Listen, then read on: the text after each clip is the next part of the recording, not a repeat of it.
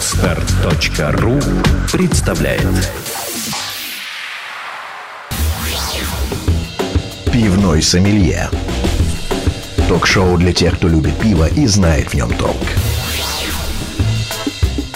Добрый день, вы слушаете 12-й выпуск вкусного ток-шоу «Пивной сомелье» в виртуальной студии программы Ольга Зацепина. Мы продолжаем знакомиться с интересными пивоварами, бергиками и пивными путешественниками. Сегодня будем общаться с московским коллекционером Павлом Егоровым. Он поможет совершить пару интересных открытий в истории пивоварения, а также в культуре потребления пива. Ну а в начале выпуска по традиции новости. Бирньюз. В Петербурге сварили картофельный портер в честь юбилея журнала «Русский репортер». Многие могут и не знать, это, кстати, цитата, но в середине 19 века было распространено картофельное пиво, и сейчас нашей совместной варкой мы попытаемся возродить утраченный некогда сорт. За основу мы взяли рекомендации из книги 1898 года «Пивоварение, квасоварение и медоварение», но не стали останавливаться только на них, дополнив современными наработками и своими фантазиями на тему, рассказывается автор сорта Анатолий Иванов. Почетным гостем варки стал исполнительный директор Союза гильдии пивоваров в Беларуси Владислав Скрипцов, доставивший специально для варки белорусскую картошку. Климатические условия этой страны позволяют вырастить картофель с высоким содержанием крахмала, который лучше всего подходит для пивоварения. Попробовать сорт пива вручную сработанного ко дню рождения журнала смогут только друзья и партнеры редакции. Оно не предназначено для продажи. Бразильские пивовары выпускают на рынок специальное пиво для собак, сообщает и Тартас. Новый продукт в тестовом режиме уже опробован четвероногими дегустаторами и появится на прилавках в августе. Точный рецепт напитка держится в секрете, однако известно, что в его состав входит чистый солод и вытяжка из мяса. Как уверяет владелец бренда Марку Милу, на очереди целая линейка новых напитков для лучших друзей человека. Здесь и безалкогольное собачье вино, и натуральные собачьи фруктовые соки, и также специальный энергетический напиток. Ну а собачье мороженое с пониженным содержанием лактозы и без сахара уже и сейчас доступно в продаже.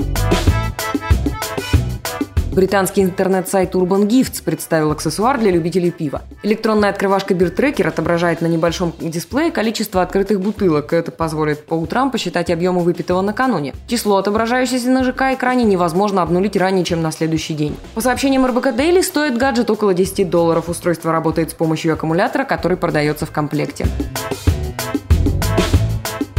чешском городе Остава начали варить золотое пиво. Одна из пивоварен добавляет в напиток немного кулинарного золота, который придает особый блеск. Сорт пива, который готовится целых 18 месяцев, назвали Ра в честь египетского бога солнца. Пивной сомелье.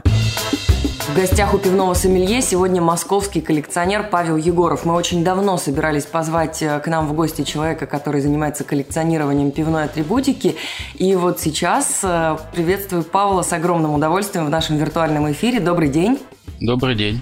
Павел живет в Москве, как я уже сказала, в жизни своей не связанной с пивом, работает инженером на телевидении, ну а жизнь, связанная с пивом, у него просто огромная. А бирофилы наверняка многие его знают как э, человека, который создал проект newbo.ru, то есть пишется как пиво в русской транскрипции, и это одна из э, самых крупнейших и посещаемых э, страниц про пиво в Рунете.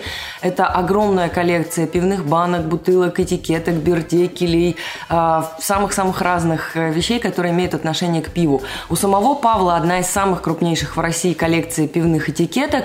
А, у него свыше 39 тысяч и огромное количество редких экспонатов есть. И, Павел, вот я сразу же хочу спросить, за какое время вам такую огромную коллекцию удалось собрать? Ну, серьезно, я начал собирать с 98 -го года, но на самом деле она не такая уж и крупная. Есть коллекции под 100 тысяч этикеток. Ну, да, достаточно крупная, чтобы можно ей уже и гордиться. Ну, и я думаю, что достаточно крупная для того, чтобы вы могли сегодня перед нами похвастаться, рассказать, какие у вас особенные есть штуки. А самая первая этикетка, которой вы начали гордиться, она у вас э, образовалась через какое время после того, как начали всерьез заниматься коллекционированием? Ну, как раз наоборот. Я просто любил всегда пить пиво. И уже где-то в начале 90-х, когда пиво стало появляться из регионов, впервые встретил темное пиво, которое было Тверское темное. Оно мне так понравилось, что я сразу же отмочил этикетку, но она лежала одна несколько лет. То потом к ней добавились и другие этикетки моего тоже любимого завода, соседнего, Москворецкого. Потом к нему добавилась этикетка Степана Разина. Но все это на протяжении нескольких лет всего вот накопилось несколько этикеток. И вот только, говорю, с 97-98 года я стал уже от, отмачивать все этикетки от всего пива, которое пил. А в то время пива было просто невообразимое количество сортов. Только в палатке недалеко на рынке я мог сразу насчитать около 100 сортов разного пива. И, соответственно, можно было накупиться и отмочить, и собрать уже достаточно большую коллекцию. Слушайте, но э, я правильно понимаю, что 90-е годы и превращение СССР в Россию в корне изменили просто жизнь коллекционеров. Если раньше можно было достать только что-то свое, и то сложно, то после этого раздвинулись границы, упал железный занавес, и к нам пошел экспорт и огромное количество импортного пива в том числе. Или это не очень верный тезис? Ну, это, да, не очень верный тезис, потому что все стало двояко. С одной стороны, конечно, стало очень много разнообразия нашего пива. С другой стороны, например, тот же Таджикистан или Узбекистан, это пиво стало совершенно недоступно, потому что даже достучаться до них очень тяжело. Это совершенно стало экзотика, хотя раньше это была наша страна. То есть это открыло горизонты прежде всего тем, кто собирает этикетки всего мира. А тот, кто собирает прежде всего страны бывшего СССР, даже несколько усложнило жизнь.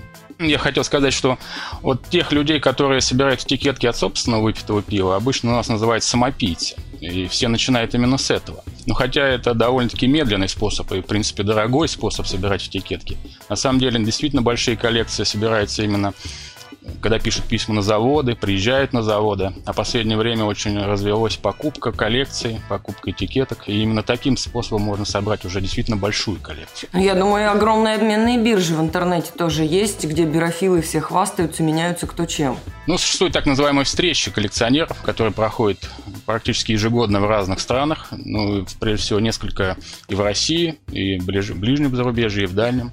И там можно действительно обменять довольно-таки большие объемы этикеток. О, Именно расскажите, это... а э, какие встречи коллекционеров в России в ближайшее время пройдут? Может быть, кто-то из наших слушателей заинтересуется и захочет посетить их? Но в этом году будет одна из крупнейших встреч в Москве, именно из-за того, что удалось получить спонсорскую поддержку и снять огромный зал на ВВЦ, там, где вот недавно проходила фестиваль пива, там теперь будет проходить наша встреча. Она будет где-то в ноябре месяце, по-моему, в начале ноября. Но точно можно узнать, есть сайт Московского клуба коллекционеров, он называется так и называется ККПА, то есть адрес будет ККПА.ру, где будут совершенно точные сведения. И это будет, наверное, одна из самых крупных встреч, наверное, за все предыдущие годы, из-за того, что нам выделили очень много места. Надеюсь, она пройдет очень успешно. Я даже не сомневаюсь в этом. А вы состоите в клубе коллекционеров пивной атрибутики довольно давно, как я знаю. Расскажите, какая жизнь внутри клуба, кроме, собственно, вот этих обменных встреч и визитов на заводы, существует? Ну, клуб возник как раз в 1998 году, когда я и начал активно собирать. Поэтому фактически я связан с клубом с самого основания, хотя и не принимал участие именно в его основании. Но присоединился позже. Клуб издает прежде всего журнал Наш председатель клуба Влад Шамов, тоже, опять же, благодаря спонсорской поддержке, ну и клубным взносам, издает прекрасный журнал цветной, в котором описывается пивная трибучка любая, ну и помещаются различные статьи, прежде всего, конечно, о встречах коллекционерах, о поездках по пивзаводам. Ну, я обычно туда пишу статьи просто про пиво, про пивные стили и прочее, прочее. И кроме этого, каждый месяц, конечно, происходит встреча. Сейчас э, такой есть бар Крюгер Холл, он сейчас переехал на Чистые пруды. И каждую вторую субботу месяца там происходит встреча. Ну, на нее приходят снова москвичи, но обычно человек 20-30 есть. А на встречах, конечно, приезжает 200-300 человек, то есть уже другие масштабы. Скажите, пожалуйста, а где этот журнал можно в интернете получить, посмотреть? Есть такая возможность вообще? На, ну вот на сайте ККПА можно смотреть старые номера журналов, но они примерно с годичной задержкой публикуются. А, соответственно, новые можно только получить в бумажном виде, приобрести на встречах клуба, или, ну, на любых, то есть на биржах и также на ежемесячных встречах клуба. А старые номера доступны как у меня на сайте, так и вот на сайте самого клуба. Хорошо, Павел, но я думаю, что нам стоит плавно переходить к вашей коллекции. Расскажите о том, а, какие у вас есть интересные экспонаты. Я знаю, что у вас есть и 40 дореволюционных этикеток. Каким образом вы вообще их получаете, добываете? Ну, сейчас как раз очень много появилось дореволюционных этикеток и довоенных этикеток, но это связано, очевидно, с тем, что на них стала очень высокая цена. То есть, фактически, ну, те этикетки, которые известны в большом количестве, стоят несколько сотен рублей, а довольно редкие уже несколько тысяч рублей. То есть, 2-3 тысячи рублей за этикетку, дореволюционную или довоенную, это вполне обычная цена. И, соответственно, они стали, наверное, появляться от тех коллекционеров, для кого коллекционирование пивной атрибутики не профильное, которые просто собирают старину, а теперь пользуются моментом и начали их активно продавать. Поэтому, если раньше было известно там тысячи, полторы дореволюционных этикеток, теперь уже две-три тысячи. И до то же самое было известно всего там 350, а сейчас уже о 500 500 штуках идет речь. У меня довольно-таки большая именно довоенная коллекция, хотя довоенные этикетки самые редкие. Просто до войны немногие заводы клеили этикетки, поэтому их фактически не так уж и много. Как я говорю, всего лишь несколько сотен. Но в основном основная часть этикеток это из коллекции Геннадия Романова, который скончался уже давным-давно, и просто его родственники продавали коллекцию. Но говорю, обычно, если очень крупные пополнения, они в коллекцию, обычно поступается именно так, покупается коллекции тех коллекционеров, которые уже ушли в мир иной. Так и у меня вот коллекция Геннадия Романова, которая была основная часть довоенных революционных этикеток. Павел, а если вы сейчас захотите по каким-то причинам свою коллекцию продать, во сколько вы ее примерно оцените? Ну, я бы не, не хотел продавать. Ну, я максимум, понимаю, что вы не хотите, но просто это действительно ну, я интересно. думаю, максимум, что можно по попробовать, это попросить там доллар за этикетку. Ну, это, наверное, будет максимум. Потому что, да, вот, соответственно, где-то в районе 40 тысяч долларов.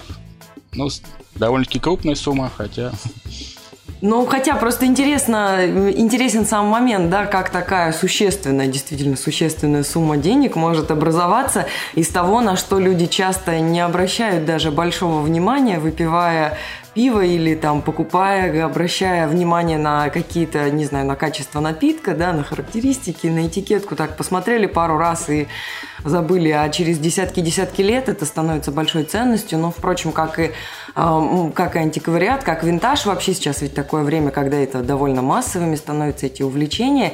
И э, скажите, вот насколько вы поддержите мысль, есть такой дизайнер Артемий Лебедев, который увлекается коллекционированием предметов, которые связаны с городской навигацией.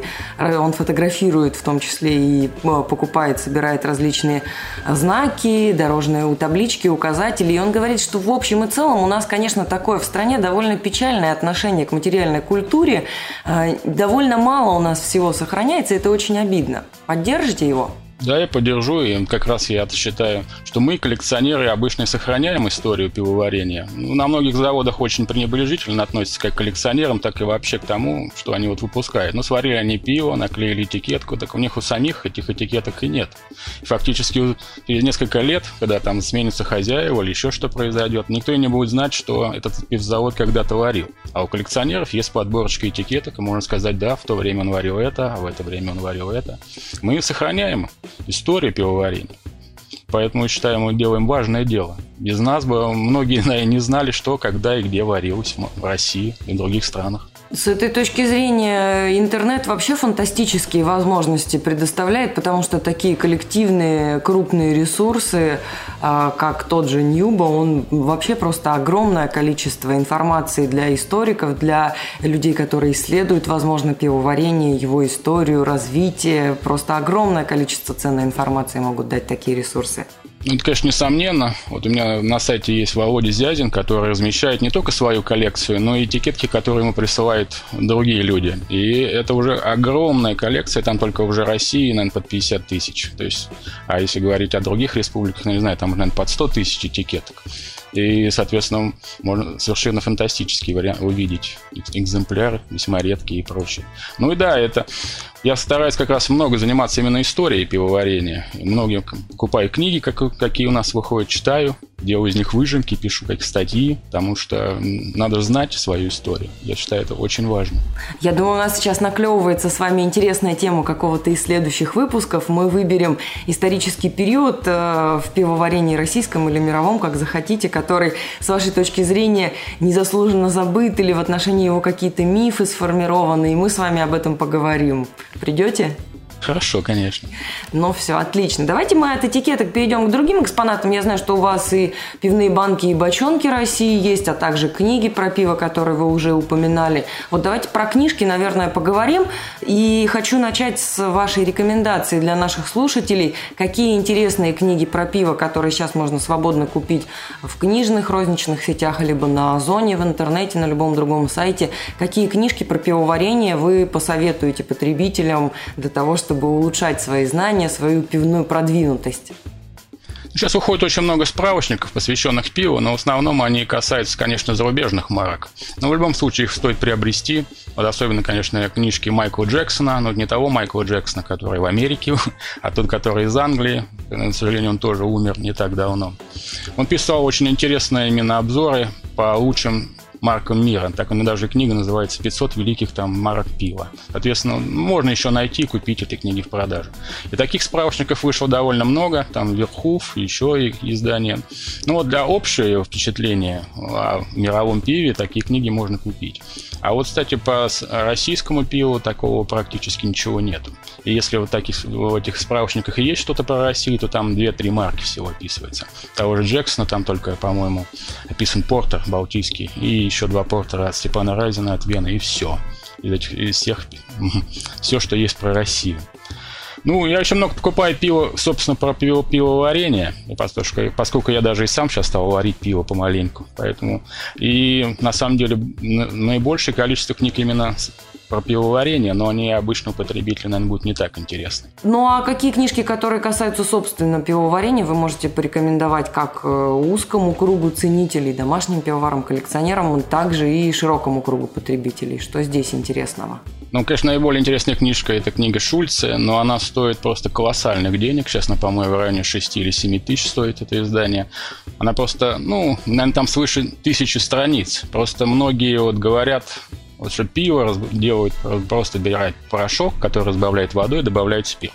Но когда смотришь на эту книгу, когда держишь ее, когда она весит, наверное, несколько килограммов, понимаешь, насколько чушь все эти заявления. Потому что пивоварение – это довольно-таки сложный процесс. И вообще пиво – один из самых сложных продуктов алкогольных.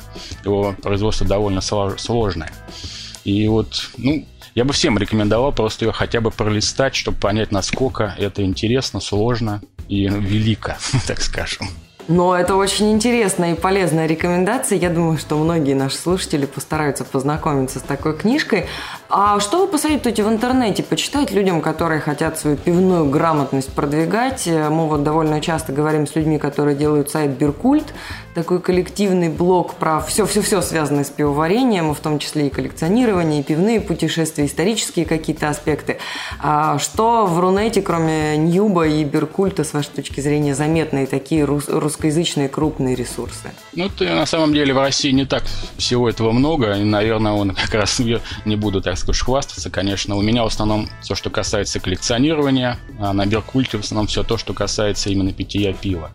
И, ну, есть еще, конечно, сайты, посвященные ресторанам, и фактически больше. Остальное это все, что копирует нас. То есть сайтов, которые похожи на мои, я не знаю, я забыл, ну, перестал просто их считать, их, наверное, десятки. Но фактически они повторяют то, то что я пишу. И, ну, соответственно, а Биркульт, ну, сейчас это новое явление, и он, конечно, его еще пока никто не может повторить, наверное, из-за того, что просто все знатоки там и собрались. А ну да, это такой коллек... коллективный разум э, русской пивной тусовки. Это очень интересное место, действительно, если кто-то из наших слушателей еще на этом сайте не был, идите, читайте, там масса всего интересного. Слушайте, а но... А книг... Ага, да, да, да, да, я как... Про книги, ну как раз э, во многих книгах довольно много неточностей. И вот как раз на Беркульте это часто замечают. Но хотя вот если вас интересует чешское пиво, то сразу могу порекомендовать книгу Игоря Корчагина. Пожалуй, вот действительно так, как надо писать э, книги про пиво. Вот он написал, и, пожалуй, даже чехи так, наверное, не, не написали, как он написал про чешское пиво. Он просто действительно объехал всю страну, выпил, наверное, все и написал про все. И он написал все мини-пивоварни, все большие заводы, потому что он это действительно все попробовал сам. Написал хорошо, грамотно, но я ему даже помог, там довольно часто описание пива от меня идет. Но в основном, конечно, это его заслуга. И вот это, если вы интересуетесь чешским пивом, ну, просто очень рекомендую. Так и называется чешское пиво Игорь Корчагин. Павел, а если бы вы писали книжку про пиво, вы бы какую тему себе выбрали? Я знаю, что вы активные писатели, блогеры для отраслевых журналов, пишете для коллекционерских, вы уже и сами об этом говорили. Плюс еще скажу для наших слушателей, что вы э, пишете ежемесячно обзоры пива от 20 сортов, которые вам удалось продегустировать за этот месяц. То есть рука уже набита, и наверняка какие-то мысли есть в голове. Вот какую книгу вы бы написали о пиве? Я бы, конечно, писал про наше, про российское пиво. Ну, я просто, конечно, пишу небольшие статьи, а вот на книгу замахнуться, тут все-таки надо иметь хоть какое-то литературное образование, хорошо поставленный язык, руку. Поэтому я как-то не берусь именно написать что-то очень длинное. Ну, короткое это не так уж сложно. Берите соавторов, напишите длинное. Возьмите в соавторы какого-нибудь редактора или журналиста-бирофила, и у вас будет хороший тандем. Ну, еще написать книгу это полдела, полдела ее издать, наверное, еще полдела ее продать. Ну, слушайте, да ладно, я немножко издаюсь, я вам дам телефончик издательства. Это все на самом деле не так сложно. Вот, ну ладно, давайте будем возвращаться к коллекционированию. Какие у вас есть интересные книги про пиво? Я знаю, что у вас есть раритет, э, советская книжка 28 года издания. Может быть, про нее поговорим? Наверняка там есть о чем поговорить, есть о чем рассказать. Ну, это тоже, это переводная книжка, то есть вот до 28 года СССР практически ничего не издавалось, и вот решили просто перевести одну немецкую книгу про пивоварение, которая называется «Катехизис пивоваренной практики». Фактически там просто задаются вопросы, и на них отвечается. В таком виде подана книга. Там просто очень интересные моменты, как надо бороться вот с, с пивными мракобесами, так скажем. Те, кто не любит пиво, те, кто не уважает пиво, те, кто ругает пиво. А там пишется, что пиво это действительно полезно. И это именно с помощью пива можно бороться с алкоголизмом. И там это очень хорошо пропагандируется. Для этого даже есть целая глава. И это вот конец 20-х годов. Тогда, тогда даже был известный рекламный проспект пиво выгонит вон, ханжу и самогон. То есть тогда именно пивом боролись с самогоноварением. А сейчас у нас в основном все нападки именно на пиво и на легкие спиртные напитки. А, и только водка у нас правит бал. Я считаю, сейчас это совершенно неверная политика ведется. Ну да, у нас сегодня действительно такая весьма своеобразная ситуация сложилась в отношении регулирования пивоварения. Много интересных особенностей есть и в рекламной отрасли, и том, что касается лицензирования. в общем, все интереснее и интереснее становится. Я думаю, что доступность таких э, информационных ресурсов, как та же вот даже книга, да, и та же глава, она может такие свои интересные штрихи давать к этой картине, потому что, ну, я не знаю, многие ведь наши соотечественники путешествуют по, не знаю, по тем же странам европейским и по Германии, и Чехии, где годовое потребление пива превышает значительно российские показатели, и видят, что, ну, в целом с алкоголизмом ситуация-то ведь в этих странах другая. Да ведь и в 28 году году тоже как-то вроде писали. Так что то, тоже такой интересный весьма пример и показательный. Чем еще похвастаетесь? Какие еще у вас интересные есть книжки? Ну, кстати, коллекционеры издают, вот да, издают собственные книги, но обычно вот как раз в виде альбомов. Вот очень интересное издание и Сергея Никина, который издал вот подборки дореволюционных этикеток, подборки довоенных этикеток, а также вот справочники по советским пивзаводам, справочники по дореволюционным пивзаводам. Ну, это, конечно, эм, такие довольно специфические книги, но они именно для коллекционера очень интересны, поскольку вот показывают вообще все, то, все богатство пивоварения, которое было в дореволюционной России, в советской России и в современной, так скажем, России. Потому что и раньше были тысячи заводов, и в СССР были больше свыше тысячи заводов. И, даже сейчас кажется, что заводов стало мало и действительно ну, сильно уменьшилось. Но возникло огромное число мини-пивоварен. Сколько их не посчитал никто, но я думаю, может быть и 400, а то и 500. И об этом мало кто знает. Даже вот на Союз пивоваров, когда он пишет, у нас там 250 заводов отрасли, он имеет в виду только большие заводы. Совершенно забывает про то, что мини-пивзаводов у нас равно вдвое больше, чем больших. Да, это, конечно, тоже такой интересный штришок к общей социальной значимости пива. Оказывается, в пивоваренной отрасли, как ни крути, работает даже больше, больше людей, чем ну, мы так можем представить, представляя, что вроде, ну что, ну где там крупные заводы? Вот в этом городе, в этом, в этом. А ведь действительно сейчас есть огромное количество ресторанов, пивоварен, уже даже в далеко не самых крупных городах такие заведения открываются, и люди могут пробовать какое-то новое интересное пиво свежее. В этом, конечно, впереди планета всей, Сан... планета всей Санкт-Петербург, где, наверное, с области уже что-то под 40 заводов. Ну, в Москве тоже довольно много, очень много в Воронеже, вот, как ни странно. То есть уже многие города имеют по очень много заводов. Вот недавно мы ездили в Анапу, и прямо в Краснодаре там тоже, наверное, полтора десятка заводов работают маленьких. Даже в таком небольшом городе. Ну вот, пивным путешественникам все интереснее и интереснее забредать в Россию.